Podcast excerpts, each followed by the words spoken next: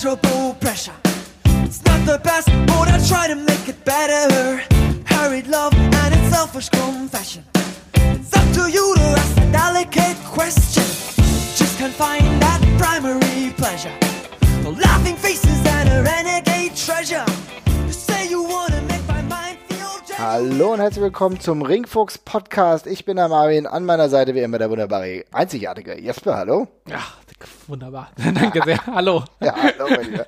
Und wir haben uns heute zusammengefunden und haben gedacht, okay, wir reden mal über ein paar Themen. Es gibt so viele krude Thesen, die momentan rumfleuchen und das machen wir nämlich auch. Und wir haben dann heute gesagt, weißt du ja was? Attila Hildmann Podcast. genau, KenFM auch da. Nein, Quatsch, wenn ihr die Leute hört, vergesst das, das hat nichts mit uns zu tun. Wir reden heute über andere krude Thesen und fragen uns, was stimmt mit mir eigentlich nicht? Also Punkte, die äh, andere vielleicht ganz toll finden, die wir überhaupt nicht klasse finden oder vielleicht auch andersrum. Also vielleicht gewagte Thesen, unpopular opinions könnte man auch meinen. Und ich würde fast sagen, Jesper, starte doch mal mit deiner ersten unpopular opinion. ja, genau. Ich habe, ähm, ich habe, ich hatte am Anfang sehr viele. Hab's, als erstmal tat ich mich schwer, dann hatte ich sehr viele, dann habe ich wieder ein bisschen runtergekürzt, weil ähm, ich habe so ein bisschen die aktuellen, die ich jetzt ähm, gerade hatte. Habe ich größtenteils ein bisschen reduziert, weil zum Beispiel, ich, hab- ich glaube, die aufmerksamen Hörer des Podcasts wissen ja zum Beispiel, dass ich am Anfang auch mit äh, Hangman Page zum Beispiel nichts anfangen konnte. Aber auch ich bin ab und zu lernfähig und finde ihn ja inzwischen auch ganz super. Darum gebe ich den Sachen immer gerne noch ein bisschen Zeit. Ne? Bevor ich jetzt sage, ich finde irgendwas Aktuelles gerade super blöd, äh, warte ich immer noch ein bisschen. Aber äh, eine Sache, die ich, äh, ich glaube, die haben wir auch schon mal besprochen. Wir haben auch schon eine Folge über die ECW ja mal gemacht. Ja, Logo. Und ich finde die ECW ähm, maximal schlecht gealtert und teilweise auch qualitativ wirklich Hanebüchen daneben. Also ich finde bei der ECW auf alles Gute, was da drin ist, kommen Minimum zwei schlechte Sachen. ähm, ich finde, also ich bin auch nochmal Cards durchgegangen, bin Pay-Per-View-Cards durchgegangen. Es gibt keine Card, wo das Verhältnis irgendwie 2 zu 1 für die guten Sachen ist bei mir. Sondern ich finde alles, also im besten Fall, bei den besten ECW Pay-Per-Views finde ich es 50-50 ausgeglichen. Und in der Regel ist sehr viel Müll dabei für mich. Und ich Wow. finde, das wird, das wird, das ohne Scheiß, auf jedes RVD oder Tajiri oder Jerry Lynn Spitzenmatch kommt doch Minimum einmal Quatsch mit Shane Douglas, den Pitbulls, Roadkill und Justin Credible oder Simon Diamond oder so ein Scheiß. Das ist immer so. Auf jeder dieser Cards sind so drei okayer-Matches oder zumindest, und ich rede jetzt gar nicht mit, ich rede jetzt nicht über die Sachen, die schlecht gealtert sind. Ne? Also ich kann völlig verstehen, dass Leute Sabu gegen RVD mal geil fanden oder so raffig. Ist natürlich aus heutiger Sicht nicht mehr so pralle, aber damals an den Innovationen gemessen super. Aber selbst an denen, äh, auf, auf diese Matches kommt dann halt irgendwie äh, irgendwas mit den Pitbulls und sowas und das ist doch alles scheiße. Da kann man eigentlich mal sagen, die, die Hälfte dieser Cards ist einfach nur Mist. Also, du musst natürlich schon sagen, dass äh, ich mir dann erstmal ein bisschen schwer tue, tatsächlich, weil ich natürlich irgendwann auch ein Kind dieser Zeit war und dieses Neuartige da halt auch sehr ähm, mitgenommen habe und positiv auch für mich eingenommen habe und war dann auch gefangen, weil ähm, wir haben ja schon öfter drüber gesprochen, Paul Heyman einer derjenigen war, die es geschafft haben, aus Bullshit echt geile Sachen noch zu machen. Ja? Also du hast Justin Credible äh, angesprochen, selbst der war an annehmbar. Shane Douglas war für mich immer ein langweiliger Wrestler, hatte aber ganz gute Storylines, ja, und da waren wirklich Leute dabei, die sehr, sehr gut bei wegkamen. Natürlich ist es so, dass bei der heutigen Betrachtung und gerade wenn du tatsächlich auch beim WWE-Network dir das anguckst und dann noch nicht mal die originalen Themes hast, das altert alles zum großen Teil wirklich schlecht. Du hast dann trotzdem Matches, die den Test of Time bestehen, ja, also Sachen wie keine Ahnung, Test, Bam Bam Bigelow, das funktioniert halt immer, ja.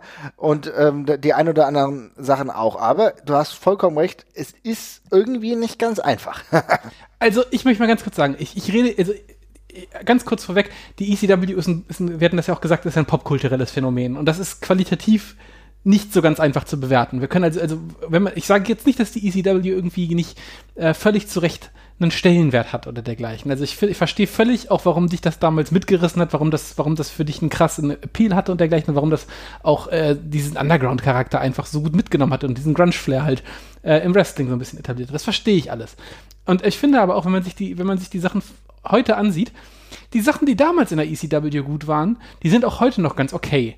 Also solche, die, gerade diese, die, gerade diese guten Main-Event-Matches zwischen äh, ja, Jerry Lynn gegen irgendwen oder sonst irgendwas. Ja, oder auch die IVD. Waren halt überall auch gut tatsächlich. Die, die, ne? die taugen ja auch immer noch. Und dann gibt es so ein paar Sachen, die, sage ich jetzt mal, sind in so einer, in so einer Grauzone, Mhm. die damals eben sehr Innovation, innovationsgetrieben waren, wie zum Beispiel irgendwie ja, irgendwelche Sabu-Matches oder sowas, äh, wo man dann eben an den Highspots äh, sich erfreut hat. Das funktioniert heute jetzt nicht mehr so, da sieht man dann schon sehr, warum das scheiß Wrestling ist eigentlich per se.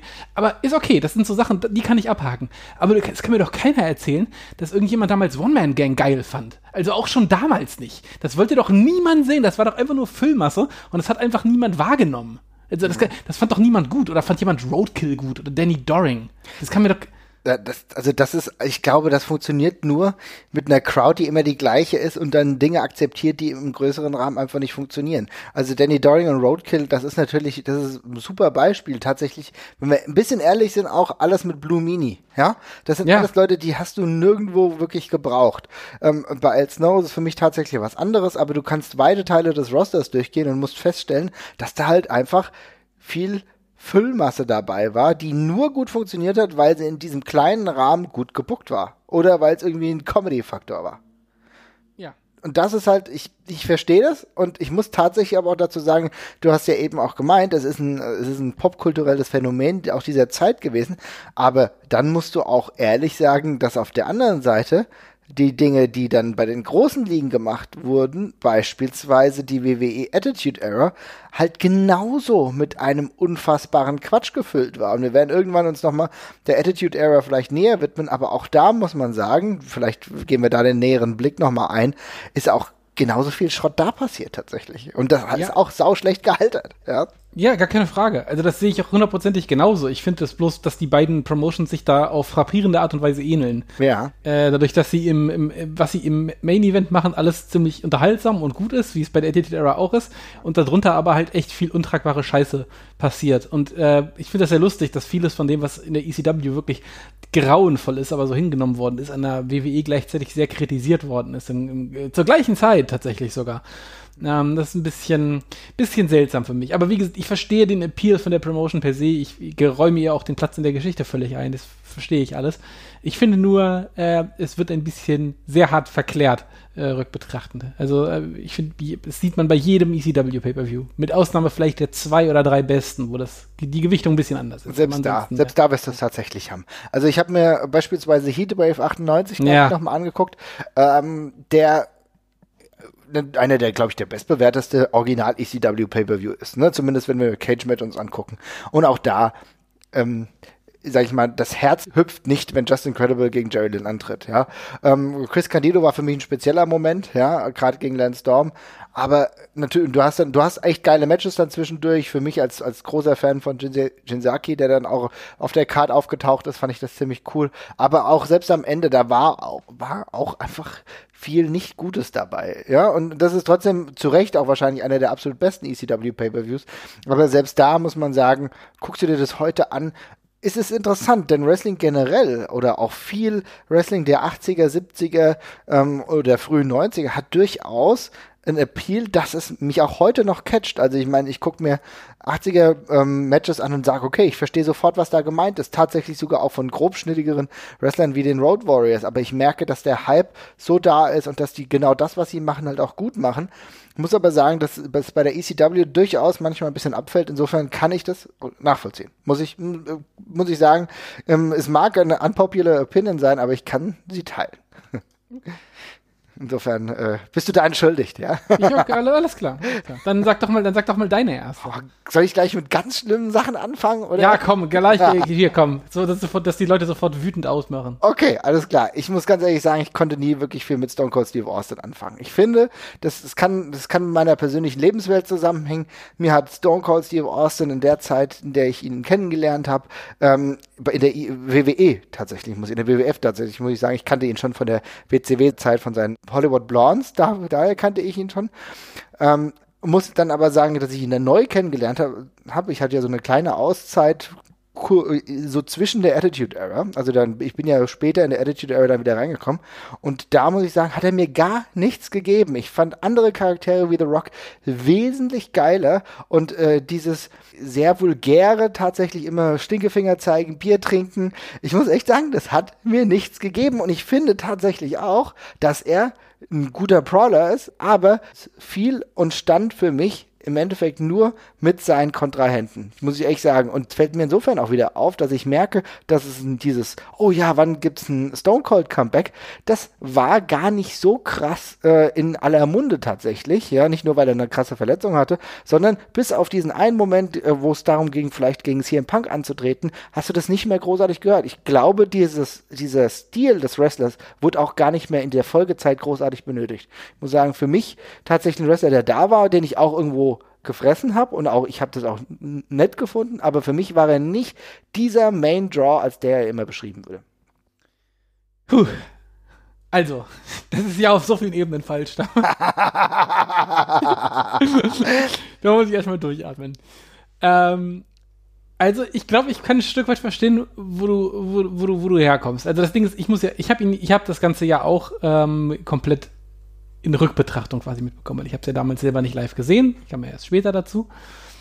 Ähm, und hab die ja, bin ja eingestiegen als dieser Vierfachkopf der WWE quasi Stone Cold, äh, Triple H, The Rock und ähm, Kurt Angle waren. Ähm, und ich muss ganz ehrlich sagen, nee, also The Rock ist noch auf der gleichen Stufe, aber Stone Cold war für mich Minimum zwei Level über, über Triple H und, und Kurt Angle tatsächlich damals. Ähm, äh, ohne Scheiß, Kurt Angle auch Spitzenwrestler, gar keine Frage, Triple H auch, auch, auch sehr gut. Ähm, aber Stone Cold bringt im Ring einfach eine Intensität mit, die ich bei keinem der anderen sehe. Äh, auch bei Rock nicht, aber Rock macht es eben anders. Rock hat eben dieses extrem theatralische, weshalb es ja auch logisch war, dass die beiden quasi ewige, ewige Kontrahenten geworden sind. Aber dieses Gift und diese, also Stone Cold ist einer, bei dem jeder Schlag sitzt. Und das ist eine allgemeine Sache, die ich an Wrestlern halt super schätze. Wenn einfach jede Aktion danach aussieht, als hätte sie Hand und Fuß. Und Stone Cold macht nicht viel, aber die Sachen, die er macht, die sind eben alle krass geschliffen. Und darum ist er halt einer von den Wrestlern, denen ich das komplett abnehme, dass er da rausgeht, um halt Leute äh, zu vermöbeln. Wo ich dir völlig recht gebe, ist, dass das eine Art zu wresteln ist, die extrem mit den Gegnern steht und fällt. Äh, Sehe ich jetzt bei The Rock zum Beispiel nicht unbedingt anders tatsächlich, äh, aber der ist eben plakativer unterhaltsam als Stone Cold. Insofern, das, das verstehe ich schon. Aber ansonsten, ich finde, in- also die Sachen, die von Stone Cold gut sind, die sind besser als die von The Rock. Ähm, Uh, also, schwierig. Also, du was hast hier dann mit jemandem zu tun, der The Rock auf jeden Fall höher hängen würde. ich, ja, ich, also ich, ich, ich, ich liebe The Rock, nicht falsch verstehen, Ja, aber ich ja. habe, also ich, äh, ein Match von der Qualität von Austin gegen Hart oder so habe ich von, habe ich von The Rock auf dem Level nicht gesehen mit der Intensität. Das stimmt, Äh, auf jeden Fall. Da geb, das also- gebe ich dir sofort. Und ich muss auch sagen, ähm, ich finde es okay, dass du jetzt auf den rein wrestlerischen Aspekt gehst. Das war für mich aber tatsächlich nicht, nicht der einzige Punkt. Vielleicht habe ich mich da nicht genau, klar genau ausgedrückt. Für mich ist es so, dass, also wrestlerisch kann man drüber reden, auf jeden Fall. Ich finde aber, dass er mir persönlich einfach nicht so viel gegeben hat und ich ihn nicht so krass, ähm, also er war für mich nicht dieser Superhero, als der er verkauft wurde und gerade auch von der. WWE. Das sollte er ja auch nicht sein. Ich meine, er ist ja, er, ist ja, er, er schlägt ja genau in die- Mhm. Superstar. Superstar er, vielleicht. Mhm. Superstar, okay, ja gut. Aber da, gut, die Meinung hast du dann ja wirklich exklusiv gemessen daran, wie krass er die, die Rahmen des Wrestlings auch quasi sonst gesprengt hat. Ne? Also Stone Cold war ja dann wirklich ein popkulturelles Phänomen auch für sich dann quasi irgendwann. Aber ähm, ja, ich, vielleicht hängt das auch damit zusammen. Ich glaube, es ist ja ein sehr amerikanischer Charakter tatsächlich auch. Das ne? ist genau der Punkt. Das glaube der, ich der, auch, ja. der, der, Work, der, dieser Working Man Charakter, der glaube ich in den USA ein ganzes Stück höher gehangen wird als bei uns noch tatsächlich. Ist ja eine Geschichte, die sehr oft erzählt wird, äh, der es seinem Chef dann quasi zeigt. Mm, Das kann ich schon ein Stück weit, Stück weit verstehen. Und ich glaube, also was ich, was mir auf jeden Fall auch so ging, ist, dass ich mich an Stone Cold krasser satt gesehen habe, als ich mich jemals in The Rock satt gesehen habe. Weil die Rolle halt irgendwie auch krass reduziert war irgendwann, ne? Der hat halt nicht mehr viel gemacht. Das waren halt die ewig, die immer gleichen drei, vier Sachen. Ja. Und das war dann halt ein bisschen öde. Und das Aber- ist genau der Punkt. Und das ist nämlich tatsächlich genau der Punkt. Denn ich habe mir nämlich auch aufgeschrieben, ne, wie gesagt, also es geht gar nicht sehr um sein wrestlerisches. Wir haben alle gesagt, das ist ein guter Brawler und die Intensität, äh, von der du gesprochen hast, das war damals sogar schon bei der WCW so und das hat mir damals bei der WCW beispielsweise schon gut gefallen. Da ist er mir nicht positiv aufgefallen.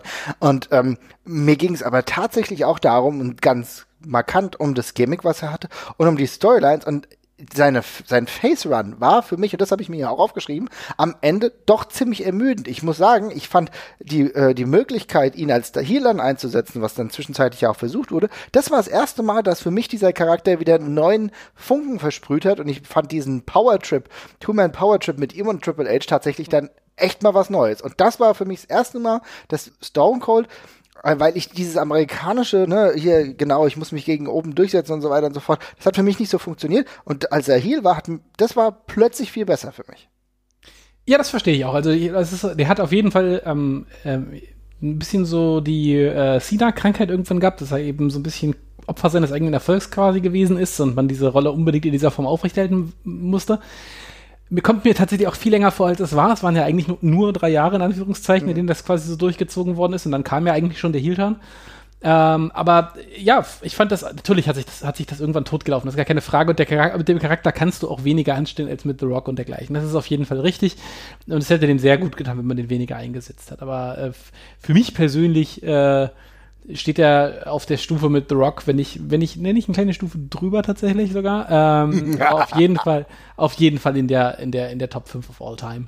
ah, gut, äh, ich glaube, wir machen irgendwann nochmal unsere Top 10 all time und dann, wenn wir die in, in, in der WWF, nicht in, in, in, in, der WWF, nicht von allen Wrestlern. Ja, nein, nein, das, aber, aber das ist ja auch sowieso schwer. Aber ich glaube, wir könnten irgendwann mal so eine Top 10 WWF oder WWE machen und da bin ich mal gespannt, weil ich glaube, wenn du ihn dann relativ hoch ist bei mir, landet er dann nicht so weit oben und dann müssen wir mal gucken, wie wir uns dann ausbaldowern. Ja? Ah, okay, okay. also wie gesagt, mir ging es tatsächlich darum, um den Appeal, ja, und wie gesagt, nicht um das Wrestlerische, weil ich glaube, da, das hast du sehr gut dargelegt. Das ist natürlich gutes Handwerk gewesen, extrem gutes Handwerk, ja. Und auch wenn dieser Stil, ich, den ich über 20 Minuten brauchte, gibt es genügend Matches, die mich auch heute noch an ihn erinnern, auch wenn ich da sagen muss, dass der Counterpart extrem gut war, beispielsweise gegen äh, Bret Hart ist natürlich ja extrem gute Sache. Ich mochte Fall. den Counterpart als The Rock, als den theatralischen der beiden auf jeden Fall. Das hat auch gut gepasst. Ich fand tatsächlich auch die Undertaker äh, Stone Cold Matches teilweise sehr gut, weil die auch eine gute Chemie hatten. Mhm. Beide aber eher körperlich agiert haben. Also ich meine, da gibt's viel Gutes. Tatsächlich ist es aber der Charakter gewesen, der sich bei mir wahrscheinlich vielleicht auch aus einer anderen Herkunft, weil ich ja eben nicht aus den USA kam, sondern aus Deutschland und ich dieses Gefühl, dieses Gegeneinander gar nicht so hatte und teilweise ein bisschen appalled war, dass, dass hier so profan äh, alles abgefeiert wurde, was davor irgendwie halt nicht so war, weil ich eben diesen Gap hatte und mich dann ein bisschen gewundert habe. Ähm, aber wie gesagt, das hat bei mir nicht funktioniert, aber ich nehme auch die Bürde auf mich, dass ich der einzige Mensch auf dem Planeten bin, der Stone Cold äh, Steve Austin nicht auf die einsetzt. Na gut, der Million Dollar Marvin äh, kann die Sorgen des kleinen Mannes also nicht verstehen. Das nehme ich, das nehme ich, hier, das nehme ich hier mit. das ist sehr gut. Sofort ein negatives Gimmick hier bekommen.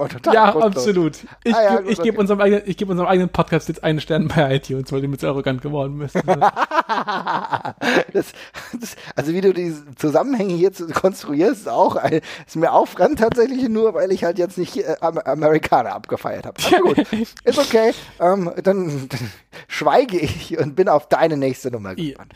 Ja, prima. Du hast quasi mir schon vorhin äh, eine kleine Überleitung, eine kleine Brücke gebaut, weil äh, du hast ähm, ganz zu Recht gesagt, dass sich eigentlich relativ wenige Leute nach einem Stone Cold Comeback irgendwie noch gesehen haben. Ich glaube, was nicht zuletzt an jahrelang Stunner-Orgien lag, an denen wir uns alle satt gesehen, äh, satt gesehen haben. Bis auf eine Ausnahme. Und diese Ausnahme war tatsächlich ein äh, für eine Videospiel-Promotion angekündigte äh, Fehde mit äh, CM Punk, die sie mal aufgegriffen haben. Mhm. Und ich sag mal so, äh, CM Punk kann sehr glücklich sein, dass er Kent das Moveset gestohlen hat. ähm, weil ich finde tatsächlich, und ich betone gleich vorweg, ich finde CM Punk echt cool und ich habe den, es gibt sehr viele Sachen, die er gemacht hat, die ich immer noch sehr klasse finde und ich würde mir auch nochmal wünschen, dass er nochmal wrestelt. Aber äh, ich glaube, für mich ist nichts schlechter gealtert als CM Punk im Ring, tatsächlich. Ähm, ich finde, das ist dermaßen biedere Durchschnittskost äh, rückbetrachtend, dass ich mich so ein bisschen wundere, warum ich selber auch immer gedacht habe, dass dieser Typ die Antithese zu John Cena ist. Weil ich finde, im Ring ist der so John Cena, dass es näher kaum noch geht. Ich finde, der, der wrestelt eigentlich so einen typischen äh, zurückgezogenen WWF- äh, Stil, der halt auf so ein paar Spots auf, aufgebaut ist, die er ehrlich gesagt auch irgendwann nur noch ganz, ganz furchtbar sloppy durchgeführt hat. Hat auch ein Moveset, was nicht seine Stärken unbedingt ausspielt. Seine Strikes sahen in der Regel nicht wahnsinnig praller aus. Ähm, dass ich sagen muss, also die Matches von CM Punk sind in meinen Augen, äh, wenn keine fette Story dahinter steckt, nicht mehr so wahnsinnig spannend für mich. Und die fallen für, für mich tatsächlich echt auseinander, weil, weil er für mich alles an Intensität vermissen lässt. Okay, jetzt muss ich mal ganz kurz einhaken. Das heißt, du sprichst aber explizit nur über die Matches. Ich spreche über den In-Ring-Performer tatsächlich. Ich finde also seine, seine Rolle äh, und seine, seine Charakter und sein Char Character Work und auch die Storylines, in denen er verwickelt war, die sind über jeden Zweifel erhaben. Ich würde, werde den Teufel tun, den Summer of Punk, Punk hier schlecht zu reden. Das hat alles seine Daseinsberechtigung.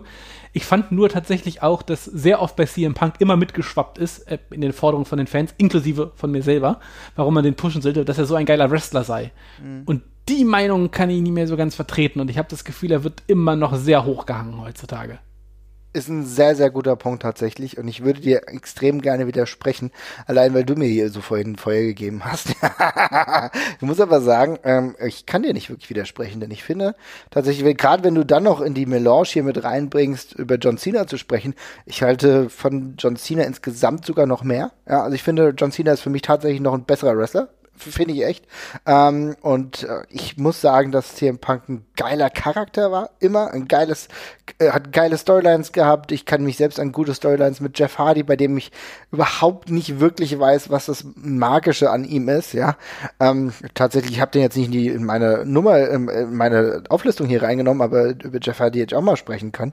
Ähm, muss aber sagen, dass äh, Punk es geschafft hat, selbst mit Jeff Hardy interessante Storylines zu bilden. Es gab einige andere auch. Wir haben immer wieder in, unsere, in den vergangenen Podcasts darüber gesprochen. Aber vom reinen Inring-Produkt muss ich sagen, gerade so die letzten, ich habe mir auch noch mal ein bisschen was angeguckt, weil ich ja auch das Gefühl habe, okay, vielleicht wäre jetzt so der Zeitpunkt für eine Punk-Rückkehr. Und ich war ja immer auch dafür. Ich war immer so dafür, wo ich gedacht habe, oh, geil, irgendwie würde ich das ganz gern. Ich würde diesen, diesen, ich würde ehrlich gesagt diesen Moment noch mal spüren, weißt du, wo er zurückkommt und niemand hätte es erwartet. Diesen Pop, weißt du, das leben, da leben wir auch als Fans immer so in diese Richtung, dass wir denken, oh geil, noch mal ein absolut, absoluter krasser Moment und dann vielleicht noch eine Storyline mit Punk und so, wo ich, wo ich mir schon vorstellen könnte, dass das richtig gut funktioniert. Tatsächlich, die Matches, die ich mir angeguckt habe, vielleicht, das kann auch damit zusammenhängen, dass sein Körper am Ende in der WWE auch ziemlich ausgelaugt war. Aber das war extrem viel sloppy shit. Das ist definitiv so. Und ganz ehrlich, der Go to Sleep beispielsweise ist auch ein Move, den hat er in 30 Prozent tatsächlich verkackt. Äh, also am schlimmsten ist diese, ist diese Clothesline in die Ringecke. Ja. Tatsächlich. Die sieht in jedem seiner Matches scheiße aus. Und ich finde es ehrlich gesagt, ich finde es auch wirklich heftig, dass er einfach den Signature Move, also diesen Kenta Rush geklaut hat, plus den Finisher von Kenta. Das ist eigentlich rückbetrachtend echt schon relativ heftig. Äh, aber ich finde das auch spannend, weil ich habe, also das Ding ist, ich fand den damals halt toll, weil er für mich eine Antithese zum WWE-Wrestler war, was maximal aufgrund der Physis eigentlich hinkommt. Mhm. Äh, aber vom in, in Ringwork ist er halt exakt das gewesen, so, ne? Wenn man ganz ehrlich ist. Also da, da, ist, da, da ist, John Cena so ähnlich. Ja. ja, genau. Und da ist tatsächlich eher Daniel Bryan ein Counterpart so. gewesen. Ja. ja. Und der ist tatsächlich sogar noch viel glaubwürdiger, der Counterpart. Ja. Ja, und so tue ich mich ein bisschen schwer mit dieser extrem guten Bewertung von CM Punk als Gesamtpaket, die immer noch vorherrscht. Ich habe mhm. mal vorhin geguckt, bei, bei äh, Cage Match steht er auf einer bescheidenen 9,42 tatsächlich und ist damit vor Leuten wie Bret Hart und äh, ja, einer ganzen anderen Reihe von, von, von sehr guten Leuten ähm, die er damit abschließt und auch nur sehr knapp hinter den ganz Großen des Business, irgendwie auf Platz 40 insgesamt. Ähm, und das äh, stimmt für mich nicht so ganz, aber auch hier seine, äh, sein Character Work und seine, seine Rolle und seine Relevanz, die hatte völlig un, un, unbenommen, also ganz großartig gespielt, ganz großartig gemacht und auch super am Zahn der Zeit gewesen. Aber ja, es geht mir um die Ringgeschichte und die fällt bei ihm auch in der Rückbetrachtung sehr auseinander, muss ich sagen. Ja, also das würde ich tatsächlich so mitnehmen und kann ich dir leider nicht widersprechen. Ähm, es ist eine unpopular Opinion, ja, aber auch eine, die, glaube ich, auch viele Anhänger findet. Mhm. Ja, das kann sein. Ja, also ich glaube, da, da trennt sich die Spreu vom Weizen. Vielleicht sollte man hier ist noch mal probieren und noch mal gucken, ob es wirklich so ist. Ja, also man könnte es ja vielleicht noch mal irgendwann herausfinden. Ja, vielleicht ist es ja so, dass er seinen Moveset irgendwann noch mal anpasst und dass er ein geiles Comeback feiert und vielleicht besser als je zuvor ist. Man weiß es nicht. Ich kann mir fast gar nicht mehr vorstellen, dass es so kommt. Dann, äh, wenn es nicht so kommt, werden wir eh immer mit dieser Gespaltenheit leben müssen. Gut, naja. dann schieß mir doch mal dein nächstes rüber. Jetzt hänge ich den ganzen Kram nicht mehr ganz so hoch wie eben. Stone Cold Steve Austin war natürlich schon eine Hausnummer, aber ich behaupte, oder meine These, dass die WWE Stables schlechter verstanden hat, als es die WCW und die NWA in ihrer Zeit gemacht haben. Ich habe immer das Gefühl gehabt, dass Stables immer nur maximal Mittel zum Zweck waren. Es gibt ein paar positive Ausnahmen, aber im Grunde habe ich immer das Gefühl gehabt, ähm, dass NWA und gerade auch WCW, je nachdem, das fließt ja dann vom einen ins andere, wir reden beispielsweise über die Four Horsemen, ähm, aber auch andere Stables, besser funktioniert haben, eine klare Geschichte für die Stables erzählt haben und bei der WWE es total oft so war, dass es natürlich irgendwie offiziellen Stable gab, aber im Endeffekt ging eine Geschichte immer nur um ein, zwei Personen und äh, der, der, der Rest irgendwie ausgeblendet war. Und für mich ist ehrlich gesagt das Stable Work tatsächlich extrem viel besser bei NWA und WCW gewesen. Hm. Also, ich stimme dir generell auf jeden Fall zu. Ähm, ich habe auch immer einen relativ großen Disconnect, wenn die Leute äh, zum Beispiel über diese Stable Wars in der äh, spät 90er WWF-Zeit mit nostalgischen Gefühlen sprechen und alles, was ich davon gesehen habe, ist eigentlich ziemlich grauenvoll. Ähm, und ich finde auch, dass die meisten Sachen nicht sonderlich konsequent oder gut auserzählt werden. Also gerade in der Neuzeit fällt es halt auch eigentlich immer auseinander. Mhm. Mm, und es spricht dann irgendwie auch für sich so, dass eins der wenigen Stables, von denen ich sagen würde, dass man es auserzählt hat, mal komplett Evolution eigentlich war. Ja, und genau. Sonst fehlt das ist mir wirklich nicht ein einziges, ich finde tatsächlich, tatsächlich finde ich selbst die Generation X richtig, ich finde es ist auch schlecht gealtert tatsächlich. Ich ja, finde, ist furchtbar gealtert. Ich finde dieser ganze Hype, äh, den es manchmal heute noch gibt und ehrlich gesagt, wenn man sich heute anguckt, wie erbärmlich sie die D-Generation X ja dann fast selber beerdigt haben mit irgendwelchen Leuchtstäbchen und so weiter und so fort, nur um das Merchandising nach voranzutreiben, muss ich tatsächlich echt sagen, das ist alles scheiße gewesen. Evolution ist für mich das einzige Stable gewesen, das in der WWE so einen Anklang hatte, dass ich echt das Gefühl hatte, okay, hier passiert was, da kam ich mit allen Charakteren klar und die finde ich zum Teil sogar spannend. Wie gesagt, die Generation X fand ich echt nicht geil, ja, und äh, der, mhm. die Theme fand ich cool, ich fand das Intro geil, aber alles, was danach, es ging immer nur irgendwo um Hunter und um Shawn Michaels und die ganzen Randfiguren, das war alles wirklich krasses Beiwerk und ich finde auch ehrlich gesagt natürlich The Shield, das ist tatsächlich auch noch mal besser geworden, aber in dieser Zwischenzeit, ja, würde ich maximal irgendwie die Hard Foundation noch nehmen, die irgendwie in 97, die auch leider nur recht kurz da war, das fand ich auch spannend. Ansonsten muss ich sagen, hänge ich eher die Four Horsemen dran. Ich fand teilweise, dass diese komplett kruden Sachen, wie der Dungeon of Doom, ja, die waren total weird und die waren total wack, aber die wurden wenigstens so dargestellt, dass du immer das Gefühl hattest, okay, da passiert wenigstens was, ja. Und äh, dat, also wie gesagt, das ist mir immer wieder aufgefallen und ich verspüre heute noch kaum den Drang, mir das anzugucken, was die WWF und der WWE da produziert hat, sondern muss dann echt sagen, da gucke ich mir lieber an, was äh, in vorherigen Zeiten passiert ist. Ja, äh, kann, da kann ich dann in der, äh, in der Sache tatsächlich noch nur zustimmen. Ich weiß ehrlich gesagt nicht genau, ob ich es in der, in der WCW besser finde, aber in, in der NWA war es auf jeden Fall besser. Ähm, die, die WCW-Betrachtungsweise ist da halt sehr bei mir verklärt durch die letzten Jahre. Die letzten fünf Jahre, wo da eben auch alles kreuz und quer geht und auch keine der Geschichten auch nur annähernd zu Ende erzählt wird in irgendeiner Form.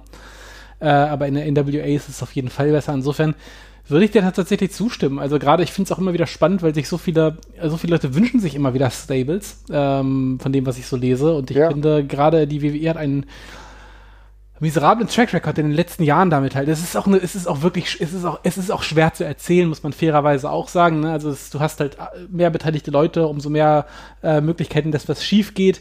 Ähm, und das kann einfach, einfach schwierig sein an der Stelle tatsächlich. Aber ähm, ja, ich finde auch in der Regel bleibt das hinter den Erwartungen zurück. Also das ist, ob das jetzt Nexus sei oder irgendwie so ein Kram wie League of Nations oder sonst irgendwas, das ist halt meistens schwierig tatsächlich, ja. ja äh, Würde ich, würd ich dementsprechend zustimmen tatsächlich. Ja, und ich meine, wenn ich mir dann beispielsweise angucke, natürlich ist es schwierig, auch verschiedene äh, Charaktere dementsprechend die Würdigung zu geben. Aber wenn ich mir dann angucke, beispielsweise die Dangerous Alliance, Paulie Dangerously, also äh, Paul Heyman als Manager, da waren Leute dabei, die waren in ganz unterschiedlichen Karrierephasen, beispielsweise sogar auch Steve Austin, aber Rick Root auch, Arn Anderson, ja, und, und Beautiful Bobby Eaton, ja, wie geil ist das denn? Und dann hast du halt ein Powerhouse, ein weibliches gehabt mit Medusa irgendwie, ja, die irgendwie auch was dargestellt hat und irgendwie auch äh, insofern auch sehr eindrücklich war und das war viel besser zusammengestellt und auch erzählt. Und die Matches, die hatten für mich tatsächlich auch einen anderen Wert. Das habe ich mir aber ja auch zum großen Teil dann erst im Replay angeguckt, habe aber viel eher das Gefühl verspürt, als bei so vielen Sachen, die die WWE irgendwie versucht hat und dann, aber doch wieder um ein, zwei Personen herumgedreht hat. Wenn ich mir beispielsweise überlege, weil ich jetzt kruden Zusammenstellung gab es dann mit der McMahon-Helmsley-Faction. Erinnerst du dich noch so dunkel? Ja, da war dann irgendwie, wer war dann da dabei? Ja, da war Triple H und Vince McMahon auch. Ist, was waren das? Ist das jetzt die Ex oder ist es keine mehr? Also so, so, so ganz, ganz merkwürdig. Und tatsächlich habe ich das Gefühl, gerade in der Neuzeit ähm, sollte man auch gar nicht damit anfangen, die ganze Zeit zu sagen, oh Gott, ja, ich will wieder ein Stable, wenn die WWE es eh nicht erzählen kann oder am Ende eh nur ein, zwei Protagonisten pushen will. Ja, deswegen kann ich mich dementsprechend nur anschließen. Ja, deswegen tut mir leid, da klicke ich lieber zur NWA bzw. zur WCW. Die haben das für mich ein bisschen besser verstanden. Aber gut, vielleicht gar nicht so kontrovers. Müsste ich mal nachgucken. Ich weiß nicht, was das Netz in Anführungsstrichen dazu sagt. Schreibt ihr uns auf jeden Fall mal, wenn ihr sagt, nee, nee, Marvin, das ist Quatsch. Ich fand das und das Stable in der WWE total geil. Das hat mich komplett umgehauen. Gibt ja auch gute. Ne? Wie gesagt, die Nation of Domination fand ich hat zum Beispiel echt gute Anleihen gehabt. Das haben sie aber auch irgendwie ausschleifen lassen. Aber dann hast du immer wieder so Peinlichkeiten wie die Union gehabt, wo niemand genau wusste, was jetzt überhaupt Sache ist. Du hast Nexus schon angesprochen. Ja, und die Überführung von Sanity von NXT hin, zu, äh, hin zum WWE Main Roster, das war ja auch, WWE, also auch sehr, sehr underwhelming. Also insofern schreibt uns mal rein und jetzt höre ich mal, was der Jesper noch auf seiner Liste hat. Ja, dann nehme ich jetzt doch eine aktuelle Sache und äh, breche quasi mit dem, was ich selber vorhin gesagt habe, dass ich eigentlich ein bisschen Zeit, äh, Zeit lasse, aber ich komme nicht drum rum. Ich hasse es einfach so sehr, dass ich es ansprechen muss. Und das ist diese Jumper gegen äh, Johnny Gargano-Fehde. Ich kann, also ohne Mist, ich habe, das ist glaube ich mein größter Disconnect im Wrestling aller Zeiten, weil alle es dermaßen lieben und ich finde es so grauenvoll. Also es ist für mich so, so schlimm. Und ich finde es halt auch schon deutlich schneller oder deutlich früher grauenvoll als mhm. inzwischen dreht sich ja auch, glaube ich, von der allgemeinen Wahrnehmung so ein bisschen. Also ich habe zumindest ähm, jetzt nach dem letzten Turn doch sehr viele dem letzten Twist vielmehr, äh, deutlich mehr negative Stimmen gelesen, die meinen so, es reicht jetzt langsam echt mal. Aber ich finde es halt, also nach dem zweiten oder dritten Ding war das für mich halt wirklich komplett durch. Ich bin, ich finde Champa cool. Gargano gibt mir sehr, sehr wenig in aller Regel. Ich finde, das ist ein viel zu verschnörkelter und äh, viel zu zerdenkender Wrestler, als dass ich da irgendwie Freude dran haben kann. Aber wie diese, diese Storyline zwischen den beiden, also eine, eine, eine, eine Abwandlung von, von, von langen und sehr verwirrenden Comicbuch Handlungen quasi, wo man das irgendwie über 40, 50 Comic-Issues erzählt, mit äh, teilweise dann sehr bescheuerten Twists und Turns, die andauernd reinkommen, was man irgendwie jetzt zwanghaft versucht auf Wrestling umzumünzen und äh, jeder spielt in der in dieser Storyline einmal jede Rolle. Wir haben jetzt Double Turns und äh, alle Shocking Twists durch und ich finde, es ist alles auf der Grenze zur Peinlichkeit teilweise, was da passiert. Also gerade das letzte Ding war, fand ich wirklich sehr, sehr, sehr unangenehm. Du meinst mit dem ja. letzten Ding, meinst du das letzte Match, was die hatten, ne? Das letzte Match, was die hatten mit dem, mit dem Turn von Gargano quasi und dem Turn von Candice dann. Ich will das, ich will das nicht wieder sehen. Ich wollte das schon seit einem Jahr nicht mehr sehen und ich finde, ich verstehe ein Stück weit die WWE oder NXT vielmehr, dass sie, dass sie, das, dass sie diese Storyline irgendwie, dass sie sich die, dass sie sich quasi die, die Früchte nochmal ernten wollten, nachdem es am Anfang ja wegen der Verletzung nicht zu Ende erzählt werden konnte.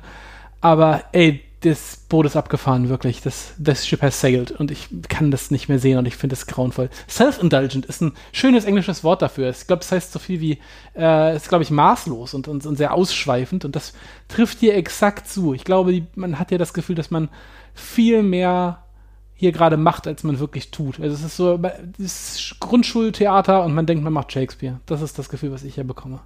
Also das ähm, muss ich sagen, ich war lange nicht auf deiner Seite, ja, und ich hab, wir haben uns ja auch, äh, ob wir das jetzt aufgenommen haben oder ob wir uns nur so unterhalten haben, haben, haben wir uns ja auch immer so ein bisschen gekappelt, weil du ja schon viel schneller ähm, anti warst, ne? Du hast ja gerade auch mit Gargano hast du ja schon eben erläutert, konntest du ja schon lange Zeit nicht so wirklich viel anfangen. Ich war lange on board und fand es okay und ähm, habe mich ja auch live begeistern lassen von äh, Cole gegen Gargano. Da warst du ja auch schon, dass gesagt, oh, ist mir ein bisschen zu viel. Ähm, ich, in dem Moment nehme ich das noch mit, muss aber auch sagen, dass gerade die letzten Auswüchse für mich einfach auch nicht mehr das waren. Und es war auch einfach unerträglich, denn ich wollte auch jetzt ein Ende. Weißt du, irgendwann willst du einfach ein Ende und du willst, dass es weitergeht. Und wenn du irgendwann in fünf Jahren nochmal äh, diese Erzählung aufwärmst, wenn die beiden im Main Roster sind. Von mir aus, gerne, ja. Aber aktuell zieht sich das halt, oder es hat sich so gezogen, wie für mich Orton gegen John Cena. Und das ist für mich das Allerschlimmste, was passieren kann. Weil Orton Cena ist für mich die absolute Fehde, die sich irgendwie eingebrannt hat, wo die jahrelang immer gegeneinander gerestelt hat. So kam es mir zumindest vor, wo ich dann gedacht habe, oh Gott, wann hat es irgendwann mal ein Ende? Ich möchte mal einen anderen Main Event sehen. Und die beiden haben das zu weit getrieben. Und ja, tatsächlich, diesen ganzen Turns und so weiter und so fort, wenn du nicht immer dabei bist, verstehst du das auch gar nicht mehr. Ja, also du, du bist, hast dann selber auch einen Disconnect. Und manchmal hast du auch einen Disconnect insofern, dass du überhaupt kein Interesse mehr daran hast. Und ich glaube, das ist das Schlimme, dass sie das bei vielen Fans ja tatsächlich auch schon erreicht haben. Und ich würde tatsächlich auch sagen, hättest du diese Meinung gehabt von einem Jahr, hättest du mehr, ähm, ja, wie soll ich sagen, für, für mehr Erregung gesorgt. Ich glaube, mittlerweile merken das fast alle. Ich hab's, ich, also ich muss, muss sagen, ich hatte die Meinung, wie du schon sagst, sehr, sehr lange. Ich habe ja, fast genau. von Anfang an gehasst. Aber äh, ja, ich glaube auch, es äh, dreht sich langsam so ein bisschen auf meine Seite. Aber ich fand auch, also, keine Ahnung, ich, ich, das klappt für mich. Ah, hat für mich lange Zeit schon alles nicht geklappt, was die da versucht haben zu erzählen. Ähm, ich habe dem immer noch eine Chance gegeben und fand es, also ich habe mich dann nicht, am Anfang nicht so krass darüber beschwert, weil es ist ein Versuch, lang, eine lange Geschichte zu erzählen, was ich erstmal spannend finde. Aber ähm, ich finde, dass das vereint so, äh, es ist, also, äh, man, man, also ich finde, die Geschichte wird andauernd erzählt, als hätte man keine Zeit, aber es streckt sich über drei Jahre. Mhm. Es passiert so viel in dieser ganzen Geschichte und ich finde es auch ehrlich gesagt nicht, sondern, also viele sagen ja, es wäre wahnsinnig nuanciert gewesen und dergleichen. Das finde ich ehrlich gesagt nicht. Ich fand das alles sehr plakativ die ganze Zeit. Ähm, vor allem seit dem, seit der ersten Attacke von, äh, von Champa dann halt. Also das, mhm. der Moment war noch cool und danach ähm, hätte ich noch ein, zwei Matches akzeptiert, aber dann hätte man die beiden in meinen Augen erstmal lange, lange voneinander trennen müssen. Und ich finde, das, was hier passiert ist, das hätte man auf sechs, sieben Jahre strecken können, mit Unterbrechung. Das denke ich auch. Ja, dann hätte ich dann hätte immer wieder neuen Fäden halt auch, ne? Dann immer neuen Fäden und das, dass man den Leuten nochmal Zeit gibt, dazwischen drin zu atmen, aber so diese, diese Fixierung, die, die diese Wrestler dann immer aufeinander haben, es ist wieder Lucky Kid gegen Purge Club all over again. Das ist einfach, ich, es ist einfach nicht, es ist nicht zum Aushalten. Ich finde, dass die wirken alle immer sehr weinerlich dabei dann und das ist, ja. Lucky Kid gegen Purge Club ist natürlich tatsächlich auch, ich will mal sagen, ist jetzt wirklich auch kein Lob jetzt. Ne? Nee. Das äh, wissen wir alle, dass es nicht so wirklich gut funktioniert hat. Ähm, ja, schwierig tatsächlich. Also muss ich auch sagen, ich weiß auch nicht, ob das im ähm, Vergleich gut altert. Also ich meine, ich will jetzt keine Grundsatzdiskussion hier anstoßen, aber man ist, man merkt natürlich schon, dass die jetzt gerade einen sehr eigenen Stil fahren und die Matches, die wissen natürlich zum großen Teil un zu unterhalten, aber vielleicht ist es jetzt auch wirklich an der Zeit, das mal zu trennen und auch da mal den Cut zu machen und wieder eine neue Matchart NXT-Matchart zu implementieren. Es kann sein, dass sie das jetzt gerade mit Leuten ähm, wie Keith Lee oder so probieren oder Donovan Dijak, ja, das müssen wir, Dijakovic, müssen wir dann äh, dementsprechend sehen, aber äh, auf Dauer äh, wurde das jetzt halt auch sehr, sehr, sehr repetitiv und ich hoffe, dass ähm, auch die WWE das jetzt mittlerweile mitbekommen hat, dass diese Fehde wirklich jetzt ein Ende finden sollte und nicht noch uns in einem halben Jahr wieder aufgetischt wird. Ja. Nun gut, dann würde ich sagen, hau ich noch mal einen raus. Ich brauche wirklich keinen Run von The Rock mehr. Ähm, ich finde, dass die letzten mir nicht wirklich viel gegeben haben und es also, tut mir auch fast weh, das zu sagen, äh, denn ich war alt underwhelmed, als äh, Rock Cena äh, bei WrestleMania 13 fand ich ich fand das Match nicht wirklich gut. Ich fand, es hat diese, also die, die, die, also ich fand tatsächlich auch, dass die Story nicht mega geil erzählt wurde. Es wurde halt so, es wurde halt hingeworfen, ja, dass äh, CM Punk irgendwie den Titel verliert. Ähm, und äh, das war ja beim Royal Rumble und dann ging es halt weiter Richtung WrestleMania. Das fand ich schon falsch. Ich hätte da viel eher CM Punk gegen John Cena gesehen, anstatt The Rock. Ich weiß, warum er es gemacht hat, aber das fand ich schon ungeil. Und auf 2016, dass er irgendwie ganz kurz mal zurückkam, das muss alles nicht sein. Es gibt nur eine Einschränkung. Wenn dann wirklich für eine längere Zeit. Und dann meine ich auch nicht nur in drei Monaten, sondern dann will ich ehrlich gesagt, dass er wie Hulk Hogan sich nach seinem Hollywood Hiatus sich äh, committet und für zwei, drei Jahre eine Storyline workt, die, ähm, die so einen Shift bringt, dass er wirklich in Hulk Hogans, und äh, das hört sich jetzt blöd an, aber in Hulk Hogans Fußstapfen treten kann. Denn Hulk Hogan hat wenigstens noch diesen krassen Shift damals gemacht und hat äh, irgendwie die NDO, äh, NWO gegründet. Nein, Attila Hildmann, das war nicht die NWO, die jetzt dir äh, irgendwelche Chips einpflanzen will, sondern es war die Wrestling-NWO. Und ähm, das hat dem ganzen Business ja nochmal einen Shift gegeben. Aber solange es nicht die Möglichkeit gibt, dass The Rock dementsprechend einwirkt, brauche ich ihn nicht mehr im Wrestling-Business. Ja, das, ähm, ich bin mir nicht sicher, ob ich das komplett unterschreibe. Ich freue mich tatsächlich jedes Mal noch, wenn ich The Rock im, im Wrestling-Fernsehen tatsächlich sehe. Ähm, und merke auch die Kursauftritte von ihm tatsächlich. Aber ich glaube, das liegt auch daran, dass ich die, dass ich ihn komplett abgeschrieben habe, was das angeht. Ich meine, Mhm. man steht jetzt sehr stramm auf die 50 zu und ist ja auch schon offiziell einmal zurückgetreten quasi vom Wrestling nochmal komplett. Und das klang ja schon relativ endgültig. Ähm, darum würde ich mich im Gegensatz zu dir auch weiterhin über Kurzauftritte freuen. Aber klar, nochmal einen richtigen The Rock Run zu haben, der mehr äh, äh, hat als nur einfach mal kurz Hallo zu sagen, wäre natürlich richtig geil. Aber daran glaube ich tatsächlich zu diesen Lebzeiten nicht mehr.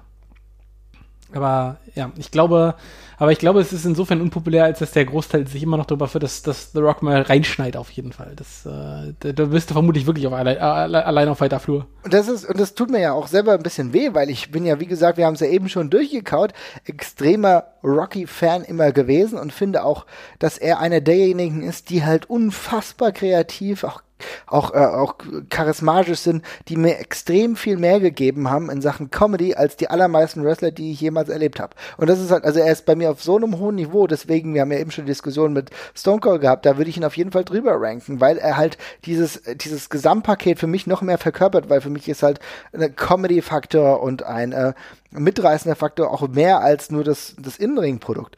Und äh, weil ich ihn halt so hoch ranke, reicht es mir einfach nicht mehr. Macht seine paar Sprüche und ja. äh, verpasst jemand, äh, jemandem, jemandem diesen eh schon fragwürdigen Elbow tatsächlich. Ja? Wir können irgendwann noch mal über merkwürdige Moves sprechen tatsächlich äh, oder den Rock Bottom und dann verschwindet er wieder. Das brauche ich nicht mehr. Wenn, dann will ich wirklich noch mal einen Shift sehen. Und ich muss aber tatsächlich auch sagen, wir reden irgendwann nochmal über unsere absoluten äh, Topstars oder vielleicht so eine ewige Liste, ähm, Top Ten Liste. Aber gerade weil, solange er das nicht macht, solange er nicht dem Business nochmal einen Shift verleiht, kann ich ihn auch nicht über Hulk Hogan ranken. Also von, vom Impact her. Okay, das ist, äh, ja, ist schwer zu bewerten. Ich finde schon, dass, ja, okay, da würde ich widersprechen, weil The Rock tatsächlich für mich diese eine Ära tatsächlich mehr geprägt hat und Wrestling durchgetragen hat durch eine schwierige Phase, was Hulk Hogan nicht getan hat, aber ähm, ja, ich, ich, weiß, ich weiß, was du meinst. Ja. Ich merke, ich habe jetzt schon den Cliffhanger hier rangezogen Äh, für ja. unsere wahrscheinlich nächste Folge oder so, dass wir dann mal unsere Top 10, die müssen wir separieren, müssen wir dann nur äh, Top 10 WWE oder so machen. Ähm, oder vielleicht zumindest amerikanisches Wrestling. Ähm, vielleicht sollten wir das tun und das dann dort näher besprechen, aber das ist jetzt mal mein Take. Rocky, Kurzauftritte, nicht mit Marvin. ja okay, okay. Ich werde es ihm ausrichten. Das Sehr gut, ist, alles dass er sich verpisst. Okay, ähm, ja, dann komme ich äh, zu meinem nächsten und ich glaube auch letzten für heute. Ähm, Ja, wenn du noch mehr hast, ich bin gerade on a roll, also mir geht's ganz gut. Ja, ich, ich, ich glaube, ich, also äh, tatsächlich, ähm, es gab immer so eine ganze Menge von Weisheiten bezüglich, was Wrestling äh, kaputt macht. Ähm, sowohl getragen von Offiziellen immer nach außen, sehr, äh, also zum Beispiel das Messageboard Wrestling kaputt machen, das Kayfabe Wrestling kaputt macht, dass bestimmte Wrestler oder unglaubwürdig, angeblich unglaubwürdig, äh, glaub, un, glaub, oder angeblich unglaubwürdige Wrestler äh, Wrestling kaputt machen. Ähm, und was auch sehr oft genannt worden ist, ist das äh, Backyard Wrestling äh, Wrestling in den Dreck ziehen würde. Und wenn Leute Backyard Wrestling sehen würden, ähm, dass das irgendwie dann auf Wrestling zurückfallen würde. Und ich halte das für den aller, aller, allergrößten Unsinn, den ich jemals gehört habe. Genauso wie ich es für den allergrößten Unsinn gehalten habe, äh, dass Wrestling, dass man immer noch behaupten muss, dass das alles echt sei, äh, wovon wir ja Gott sei Dank auch runtergekommen sind. Ich glaube, dass es scheißegal ist und dass Wrestling völlig unbeschadet aus solchen Sachen hervorgeht in aller Regel. Ich glaube, die Leute, die Wrestling nicht mögen, die haben sich ihre Meinung ohnehin gemacht. Ähm, darum funktioniert Wrestling komplett separat davon. Und ich glaube, man kann Wrestling im Gegensatz zu dem, was viele Leute denken, nicht in den Dreck ziehen und nicht entehren. Ich glaube, die Leute, die Wrestling mögen, die tun's und ein paar stehen auf der Kippe und der Großteil findet's blöd. Und ich glaube, da werden solche Sachen wie Backyard Wrestling zum Beispiel sehr wenig dran ändern. Und ich glaube sogar auch, und das ist jetzt der kontroverse Part in der ganzen Geschichte, dass Backyard Wrestling, glaube ich, ein relativ legitimes Einstiegsfenster für viele Leute ins Wrestling tatsächlich ist. Ähm, nicht im Sinne davon, dass ich irgendjemandem dazu raten würde, Backyard Wrestling zu machen, äh, um sich in, auf seine Karriere als Wrestler vorzubereiten. Ich finde es allerdings auch relativ unstrittig, dass sehr viele Leute, die früher gebackyardet haben, später noch richtige Wrestler geworden sind. Sehr, sehr, sehr, sehr viele. Sehr viele Leute, von denen Tapes existieren, wie sie mit 16, 17, 18 oder früher von irgendwelchen, in irgendwelchen Gärten rumtouren. Äh, Prominent ist das Beispiel Mick Foley oder dergleichen, ja. Also es ist nicht so, dass diese beiden Sachen sich inhärent gegenüberstehen. Das ist, ich finde, das ist eine mehr, die, äh, sehr hochgekocht worden ist und ich äh, bin auch stark dafür, dass man Backyard Wrestling sein lässt, weil das einfach eine sehr gefährliche Sache ist und es äh, körperlich sehr schlimm ist. Äh, und sehr unkontrolliert. Aber ich glaube nicht, dass es in irgendeiner Form dem Wrestling-Business schadet oder der eigenen Wrestling-Karriere im Wege steht. Ich muss ganz ehrlich sagen, ähm, ich stimme dir nicht zu, und zwar aus einem Grund, dass ich finde, dass Wrestling insofern natürlich in Dreck gezogen werden kann und nicht nur, weil äh, beim Backyard Wrestling es vielleicht das ein oder andere matschige Element gibt, sondern dass äh, die, das Verletzungsrisiko einfach so verdammt groß ist und dass einfach immer wieder Leute gestorben sind, die beim Backyard Wrestling etwas logischerweise falsch gemacht haben, weil sie es nie richtig gelernt haben. Und äh, ich finde da das tatsächlich in Betrachtung gerade in den 98ern, 97ern, ähm, als die ECW auch nochmal groß wurde, ist das halt ähm, tatsächlich auch noch größer geworden mit dem Backyard Wrestling, gerade weil ähm, nicht nur ein Ring benutzt wurde, sondern es einfach äh, noch größere Konstruktionen gab. Ich weiß nicht, wie die Auswirkung da war, als die CCW eine kurze Hochphase hatte. Kann sein, oh, ich glaube, das war schon nochmal ein zweiter Schub. Das würde ich ja. schon sagen. Ja, ja würde ich kann, schon, würde ich schon behaupten. Ja. Kann gut sein, aber diejenigen, die sich dann schwer verletzt haben und dann äh, negativ auf Wrestling abgestrahlt haben, das ist für mich schon ein sehr, sehr wichtiger Punkt, um dem, ähm, um dem Backyard Wrestling ein bisschen kritischer gegenüber zu stehen, muss ich sagen. Ja, aber ganz im Ernst, also das, welche, welche Entertainment-Form hat das denn nicht? Also ich meine, wenn irgendwelche Leute irgendwelche Stunts aus Filmen nachspielen, dann fällt das ja genauso negativ darauf zurück. Und das ist dann halt, also ich finde die Diskussion, die ist da, das ist halt auch eine, die erkühlt ist, finde ich äh, größtenteils. Dass aktuell auf jeden Fall. Ich glaube, aktuell ja. ist es nicht mehr so, weil es auch nicht mehr. Ich, das würde mich mal interessieren, wie denn Backyard Wrestling aktuell so aussieht. Ich meine, wir haben ja den einen oder anderen schlechten Clip immer mal wieder in unseren äh, Facebook-Gruppen ähm, ja geshared, wo es dann im Endeffekt, wo du siehst, okay, die machen irgendwie äh, shady Storylines und dann irgendwie schlechte Promos und dann äh, catchen ja so ein bisschen. Man kann das ja auch mit einem zwinkernden Auge sehen. Äh, die einen oder anderen, die vielleicht auch wissen, dass es halt auch äh, gefährliche Spots man lieber nicht machen sollte, die ringeln sich dann ein bisschen auf einer Matte rum, dann ist es auch halb so wild. Also ich denke, man sollte da nicht immer mit dem moralischen Zeigefinger drauf gucken, aber oder drauf äh, ja drauf zeigen, aber es ist trotzdem etwas, was natürlich zumindest früher schon dem einen oder anderen extrem geschadet hat. Ich glaube ehrlich gesagt, der einzige Grund, warum das den Leuten geschadet hat, ist, dass sie zum ersten Mal gesehen haben, dass das passiert. Ähm, das ganze Backyard Wrestling Gedöns ging nämlich in meinen Augen eindeutig einher mit dem äh, Auftreten von YouTube und von Sharing-Börsen und dann sind zum ersten Mal Leute damit in Berührung gekommen. Ähm, und ich glaube, es hat einfach immer stattgefunden, es gab das schon immer und auf einmal war es halt bloß sichtbar. Und in dem Moment, wo das zum ersten Mal sichtbar wird, regen sich Leute immer ganz kurz auf und dann geht es irgendwann wieder weg. Ich glaube, inzwischen können das Leute auch wieder ein bisschen beruhigter einordnen, dass es sowas gibt, weil es eben inzwischen bei YouTube eben eins von sieben Milliarden Videos gibt und dann wirklich in jeder Sparte Leute sehen kann, die Scheiße bauen, sage ich jetzt mal. Ne? Also da gibt es einfach Idioten. Ich meine, da waren Leute, die äh, hier diese, diese Waschkugeln gefressen haben, ja, weil sie es für eine kluge Idee gehalten haben. Da gibt's also die das Mehr an Dummheiten Corona bei YouTube. Corona Challenge, wo Leute so Klodeckel abgelenkt haben. Also, ohne Scheiß. Also das Mehr an, an Dummheiten ist inzwischen so ist einfach so riesig. Backyard Wrestling hatte halt das Problem, dass es, ein, dass es halt einen gemeinsamen Begriff gefunden hat und Jugendliche halt Sachen, die sie machen, gerne online stellen und gerne zeigen in irgendeiner Art und Weise. Ob das jetzt selbst eingerappte Songs sind oder äh, selbst gemalte Bilder oder geschriebene Stories oder sonst irgendwas oder eben solche Wrestling-Dinger, obwohl sie es in der Regel nur zum eigenen Fun machen. Und ich glaube, äh, die Phase, wo klar, es gibt immer mal wieder so ein bisschen Killerspieler-Debatte und dergleichen, aber äh, als jemand oder wir beide wissen, glaube ich, beide, dass diese Diskussion mal deutlich, deutlich schärfer, härter und, und hysterischer geführt wurde, als es heutzutage noch der Fall ist. Und ich erlebe das heutzutage, dass diese Sachen meistens innerhalb von zwei, drei Wochen durchgekaut worden sind und dann kommt es nicht mehr wieder. Und ich glaube, äh, der Punkt, an dem Backyard Wrestling da noch irgendwie abstrahlt, äh, ist vorbei und ich glaube, die Probleme, die das Wrestling sich mit der oder die, die Wrestling mit der Außenwahrnehmung hat, die macht es sich in aller Regel immer noch ganz gut selbst. Durch ein grauenvolles Frauenbild, durch politisch sehr unkorrekte Storylines und dergleichen. Ich glaube, da gibt es viel mehr, was dem Wrestling äh, anzukreiden wäre als Nachmacher, was eigentlich auch immer, wenn wir ganz ehrlich sind, auch ein Kritikpunkt ist, der sich sehr leicht entkräften lässt, ne? weil was soll ich machen? Hm. Also ja, also wie gesagt, ich habe grundsätzlich ja kein Problem mit dem Nachahmer-Ding, weil äh, dass irgendwas nachgemacht wird, ist ja auch erstmal eine, eine Form des Respekts oder vielleicht auch der erste Ansatz, um dann halt ähm, auch wirklich mal in Trainingsschulen zu gehen. Und wir haben mittlerweile immer mehr Trainingsschulen, sogar in Deutschland gibt es viele Möglichkeiten, zum Wrestling-Training zu gehen und dementsprechend halt dein Hobby vielleicht irgendwann mal in professionelle Pfade zu führen, was ja ganz der gute Ansatz ist. Aber wie gesagt, Ich sehe das deutlich kritischer als du, kann aber dem Ganzen auch insofern zustimmen, dass das wirklich nicht der einzige Punkt ist und man muss auch da sagen, ich glaube schon, dass dass es ein bisschen zu hoch gekocht wurde in der ganzen Vergangenheit. Trotzdem ist es immer wieder gut, da, da zu warnen, weil natürlich fällt das dann auf das große Ganze negativ zurück. Und ganz ehrlich, gucken wir uns mal an, wie es in Deutschland ist. Denn äh, wir haben natürlich damals bei der X CW sehr kritisch gesprochen, äh, die irgendwie, glaube ich, in Bayern dann da veranstaltet hat.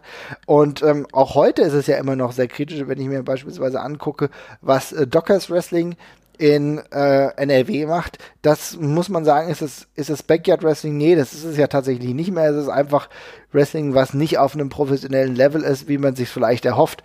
Aber ich glaube, das gehört dann tatsächlich auch dazu ein. Ne? Ja, ich glaube ja. Naja, also bin mal gespannt, was die Kommentatoren und Kommentatorinnen jetzt ja dazu sagen, ja. Also du bist auf jeden Fall jemand, der das Backyard Wrestling weniger kritisch sieht, ja. Vielleicht hast du das ne, selber ich, in deiner Jugend betrieben und Nein, nein, nein, nein, nein, nein, nein, nein, nein, nein, nein, das habe das hab ich nicht. Ich, ich sehe es bloß halt einfach in, in der, also keine Ahnung. Äh, gerade, ich finde, ich finde die letzten Jahre haben da ein bisschen zurechtgerückt, wie viele Leute machen, um Fame zu bekommen und dergleichen. Und ich finde, da passieren einfach täglich deutlich bedenkenswertere und schlimmere Geschichten als Backyard Wrestling und ich finde, ja, die Abstrahleffekte auf das richtige Geschäft finde ich halt nicht so krass. Aber ja, ich glaube, mhm. ich habe klar gemacht. Ja, worauf okay. hinaus wollte. Auf jeden Fall. Ich denke auf jeden Fall. Gut, wenn das jetzt hier meine letzte Nummer ist, muss ich natürlich auch noch mal einen raushauen und ich würde sagen, ich ziehe ein bisschen ein Pendant zu dem, was du vorhin mit der ECW gemacht hast und zwar habe ich das Gefühl, dass die britische Wrestling-Szene aktuell ein wenig ein Abbild, äh, ein modernes Abbild der ECW insofern ist, dass einige, die jetzt gerade in den letzten paar Jahren tatsächlich komplett abgehypt wurden, diesen Test der Zeit ebenfalls nicht bestehen. Also damit will ich nicht sagen, dass die britische Wrestling-Szene generell overhyped ist, aber zum großen Teil tatsächlich schon. Denn ich erkenne viele Wrestler, die wie El Ligero, Travis Banks, Jimmy Havoc oder ähm, Mark Haskins, die ich alle nicht auf einem Niveau sehe, wo ich sage, sie würden die, die Schwelle der Irrelevan Irrelevanz verlassen und trotzdem Verträge bei amerikanischen Companies haben. Und tatsächlich muss ich dann dementsprechend sagen, für mich ist die britische Wrestling-Szene ähm, bei weitem nicht so grandios, wie sie oftmals von vielen Leuten gemacht wurde. Ähm, ja, das ist, äh, dem stimme ich hundertprozentig zu tatsächlich. Ähm, und das ist eigentlich sogar was Positives. Ähm, weil diese ganzen Wrestler, die äh, da unterwegs waren, du hast ja gerade ein paar genannt, Jimmy Havoc und äh, Travis Banks sind in meinen Augen ganz hervorragende Beispiele. Ähm, diese Szene hat damals dermaßen gut funktioniert und die Shows waren auf einem sehr, so dermaßen runden Niveau, dass diese, äh, dass sie einfach größer waren als die Summe ihrer Teile tatsächlich einfach. Ähm, mhm. Was eine sehr gute Sache tatsächlich ist. Also das ist ja genau das, was du möchtest, dass Wrestler besser wirken, als sie eigentlich sind, größer wirken, als sie sind. Und das hat man damals einfach gut geschafft. Ähm, ich fand das damals in den Diskussionen aber auch schon immer spannend, weil ich habe immer auch einen krassen Disconnect damals gehabt von Leuten, die zum Beispiel das Produkt von der WXW so ein bisschen belächelt haben und gleichzeitig das Progress-Produkt äh, absolut großartig fanden. Und ich habe dann nicht so ganz verstanden, warum denn ein äh, Haskins zum Beispiel besser sein soll als die Regulars von der WXW oder ein Jimmy Havoc besser sein soll als die Regulars von der WXW. Genau der Punkt. Hm. Und ähm, ich finde, das sieht man jetzt sehr gut. Man hat die Leute aus diesem Umfeld rausgerissen und ähm, viele fragen sich die ganze Zeit, warum die immer so schlecht oder so unspannend eingesetzt werden. Und ich glaube ehrlich gesagt, ein Stück weit liegt das daran, dass die so unspannend sind. Ähm, und das meine ich gar nicht böse, aber äh, ich, der, und das, ich, das Ding ist, die würden sogar besser wirken, wenn man sie nicht auf einem höheren Niveau kennen würde, aber gerade hält man sie eben an die Halbzeit oder vergleicht den Travis Banks mit der Halbzeit und da bleibt dann eben nicht mehr so wahnsinnig viel von hängen. Und ähm, umso beeindruckender, wenn es klappt, wenn man solche Sachen übersetzt wie äh, Ringkampf, Schrägstrich Imperium und man das einfach so mitnehmen kann. Aber bei ganz vielen ist dieses eben nicht so ganz selbstverständlich, dass sich dieser, dieser Weg nach oben einfach nur von sich aus fortsetzt. Und ähm, ich glaube auch, ich, ich, äh, rückbetrachtend müssten einige Leute äh, vielleicht mal ihre Einschätzung von Wrestlern nochmal neu bewerten. Zumindest geht es mir so, dass ich diese ganzen UK-Leute, ja, also der Lack ist ein bisschen ab das ist genau der Punkt. Das ist nämlich genau der Punkt. Denn ich finde tatsächlich, du hast Leute, die wahrscheinlich jederzeit den Test of Time bestehen oder den, den Test der Zeit. Wie, äh, also wie definitiv Tyler Bate ist einfach ein Wrestler, der wrestelt vielleicht aktuell zu wenig, aber hat immer das Potenzial, ein extrem geiler Wrestler zu sein. Ja, da brauche ich auch nicht drüber sprechen. Und äh, das ist jemand, wenn das noch alles gut läuft, kann es sogar noch größer werden. Gebe ich vollkommen, ja. Ich finde auch Pete Dunn hat sich auch noch mal weiterentwickelt, gerade bei NXT ähm, mit seinem Kompagnon war das jetzt zuletzt auch echt ganz gut, ja. Und ich habe auch seine Zeit komplett gefressen. Es gibt aber einfach Wrestler, wie, wie, wie wir haben sie gesagt, Jimmy Havoc ist jemand, der wurde zwischenzeitlich in den Messageboards, was weiß ich, auch mal bei, beim Cyborg immer wieder erwähnt, wenn es darum ging, Leute, die wir rüberholen müssen. Das ja. ist ein extrem sloppy Wrestler, der, der echt schlechte Finish-Stretches äh, hat. Das ist, macht mir alles nicht wirklich Spaß. Er hat ein geiles Gimmick. Das, das würde ich ihm geben, aber da kommt nichts bei rum ansonsten. Und ich muss echt sagen, ich kann auch den Unterschied nicht verstehen. Ich würde zum Beispiel jedes Mal, jedes Mal lieber ein, was weiß ich, ich würde lieber die Rotation sehen, ja. bevor ich äh, ohne Scheiß Mark Haskins in, äh, bei der WXW sehen muss. Tatsächlich. Das ist, das ist exakt das Beispiel, was ich vorhin auch gesagt hätte. Ich habe es mir noch verkniffen, aber das ist, eine Rotation ist genau der Punkt, in dem sie alle aufgerieben haben und hätten sie den drüben gesehen, hätte er erstmal einen Bonus bekommen. Das ist, davon bin ich fest überzeugt. Und ähm, ich äh, finde es dementsprechend sehr spannend zu sehen, wie dann jetzt auf einmal das eben alles so ein bisschen auseinanderfällt. Also ist klar, es gibt ein paar Leute, die, die waren einfach saugut, die waren so recht da, wo sie, wo sie sind. Aber es, ich finde, es ist kein Zufall, dass man sich bei einem, gerade bei einem Haufen von Progress-Leuten heutzutage fragt, wo zum Henker der Hype jetzt geblieben ist, bei einem Travis Banks, beim Eddie Dennis oder dergleichen. Es ist nicht kein Zufall, dass das alles Progress-Leute sind, wo man sich jetzt fragt, was, hm, komisch. Und die ganzen Leute, die, die, äh, die sich davon gehalten haben, waren auch die, die als erstes weg waren wie British Strong Style oder sonst irgendwas. Und das Richtig. ist vielleicht auch kein Zufall. Die erste Welle, die erste Welle hat noch funktioniert, kann man sagen. Mhm. Ne? Und ja. auch da gibt es auch viele, die sich dann noch weiterentwickelt haben. Aber was du eben auch sagst, ganz ehrlich, Travis Banks ist halt tatsächlich ein Wrestler, der wirklich Charisma befreit ist. Das ist ein guter In-Ring-Worker. Aber auch die WWE hat es teilweise nicht geschafft, mit NXT UK ihn irgendwie zu einem interessanten Charakter zu machen. Und ganz ehrlich, ich fand ihn zu Progress, ganz ehrlich, weil weißt du noch, als wir da waren in London, ey, da kann mir, kannst mir viel erzählen. Aber dass das ein spannender Champion war. Das hat in dem Nucleus echt gut funktioniert, weil alle irgendwie dann doch auf der, auf der Seite waren von ihm. Aber in einem größeren Kontext hat es halt einfach nicht funktioniert. Natürlich weiß jeder, dass er geile Matches abliefern kann bei der WWE, aber das reicht dann halt auch einfach nicht.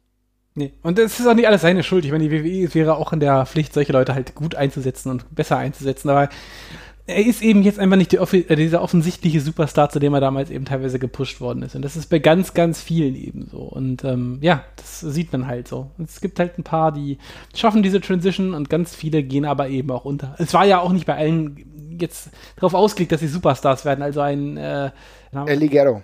Ja, genau. Das ist ja zum Beispiel einen, den hat die WWE ja bestimmt nicht rübergeholt, äh, mit dem Gedanken, Main Event aus ihm zu machen. Nee. Ja, und ich glaube, der funktioniert exakt in der gleichen Rolle weit, in der er davor auch gewesen ist. Aber andere, die davor eben deutlich größer gewirkt haben, ja, die fallen jetzt eben so ein bisschen ab und ich finde, äh, man kann, also das, wie gesagt, es, es soll so sein, dass, dass, dass auch Wrestler mitgezogen werden und größer aussehen, als sie sind. Das ist eine gute Sache, wenn das passiert. Mhm. Aber man muss dann eben mal gucken, wie sich das alles umstellt, wenn man sie eben aus dem Umfeld rausreißt. Und ja.